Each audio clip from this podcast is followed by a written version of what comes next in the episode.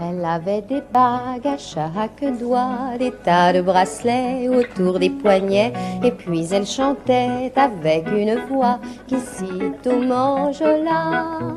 Elle avait des yeux, des yeux de pâle qui me fascinaient, qui me fascinaient. Il y avait l'ovale de son visage pâle, de femme fatale qui me fut fatale, de femme fatale qui me fut fatale. Portrait au féminin, Marie Quant.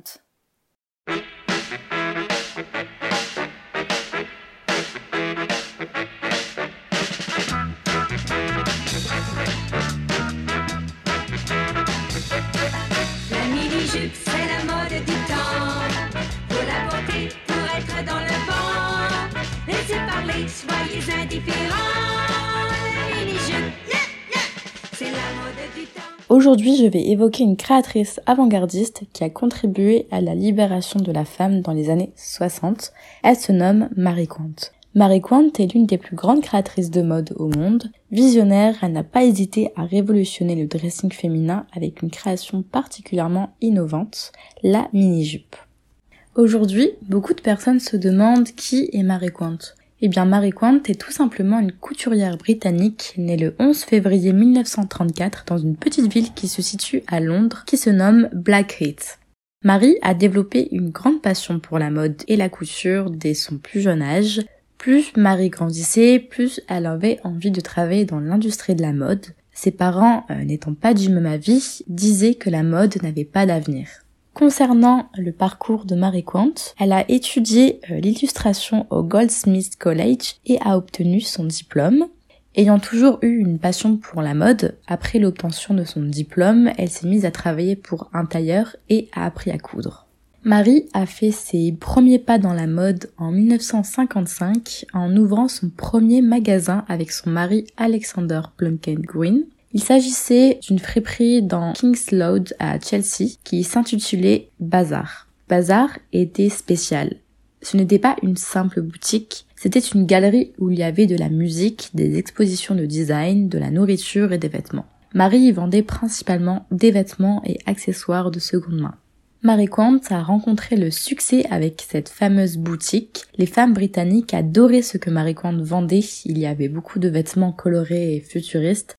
Le concept de la boutique est très innovant et original. En 1957, Marie Quant a ouvert un nouveau magasin avec le même nom Bazar, mais cette fois la boutique était située sur la route Brompton. Dans cette boutique, Marie Quant a décidé de créer sa propre collection de vêtements et après cela, tout le monde voulait porter ses collections. En offrant des prix bas à ses créations, Marie voulait que ses vêtements soient accessibles à tous. Et parmi ses créations, un grand succès est apparu autour de Marie Quant. Elle se nomme la mini-jupe. C'est la mode du temps. Certains gens ne sont pas contents. Ils ne sont pas de notre temps. Ils ne trouvent rien à faire. Et à cela, on ne peut plaire. La mini-jupe, c'est la mode du temps. Faut la porter pour être dans le vent. Soyez.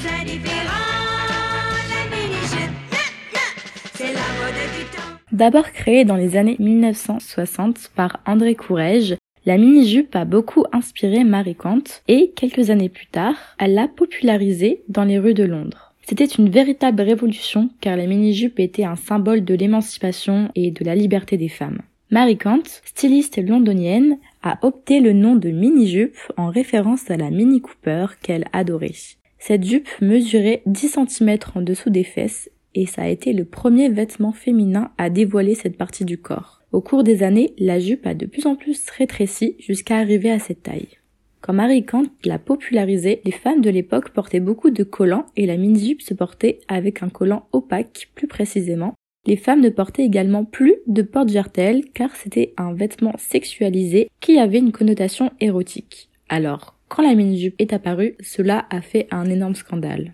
La mini-jupe a questionné beaucoup de personnes, mais était-elle vraiment dérangeante? Dérangeante pour les hommes sûrement, mais en tout cas pour les femmes qui la portaient ce n'était pas du tout dérangeant. Au contraire, la jupe avait un confort qui permettait aux femmes de se sentir à l'aise dans leur corps. Selon Marie Kant, la mini-jupe avait un air sportif. Elle était pratique car, comme le disait Marie, j'ai créé cette jupe afin que les femmes peuvent courir après le bus et danser. Les femmes étaient libres de leurs mouvements et pouvaient également montrer leurs jambes. À travers plusieurs interviews, Marie Kant expliquait que son objectif était de créer un vêtement afin de libérer la femme, assumer leur sexualité et c'est cette liberté sexuelle qui a mené à un pouvoir féminin. Bien que la mini-jupe soit une libération sexuelle, c'était aussi une émancipation féminine. À cette période, il y avait beaucoup de vagues féministes et la mode en faisait partie. La mini-jupe a été un objet de révolte. Elle fut le modèle le plus acheté de l'époque et surtout pour les passionnés de mode. La mini-jupe a séduit les jeunes femmes qui voyaient en elle un vêtement moderne, tendance et rebelle. Elle a envahi les rues londoniennes et a drôlement fait jaser. Avec ce vêtement, la femme était encore plus sexualisée. C'était une jupe très sexy et le sexy à l'époque était très mal vu. Elles étaient vues comme provocantes et surtout au regard des hommes. La mini-jupe s'était exportée à l'international avec des icônes mode comme la célèbre mannequin britannique Twiggy, l'égérie de Marie Kant, Beaucoup de magazines se sont interrogés sur la moralité des femmes portant cette jupe, mais plus les années passent, plus des célébrités l'adoptent dans leur dressing, ce qui changera la vision de beaucoup de personnes. Marie Kant, cette pionnière, a permis aux femmes de s'émanciper à travers ces mini-jupes, qui était une manière pour elles de revendiquer leur liberté et de se réapproprier leur corps et leur sensualité. Cette innovation a été une véritable révolution.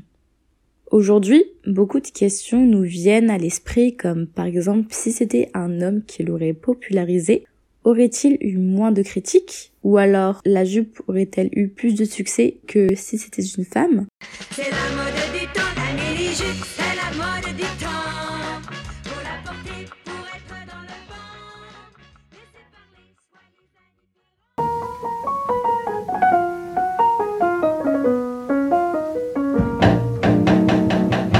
LLP Radio, la radio du lycée Louis Pasteur.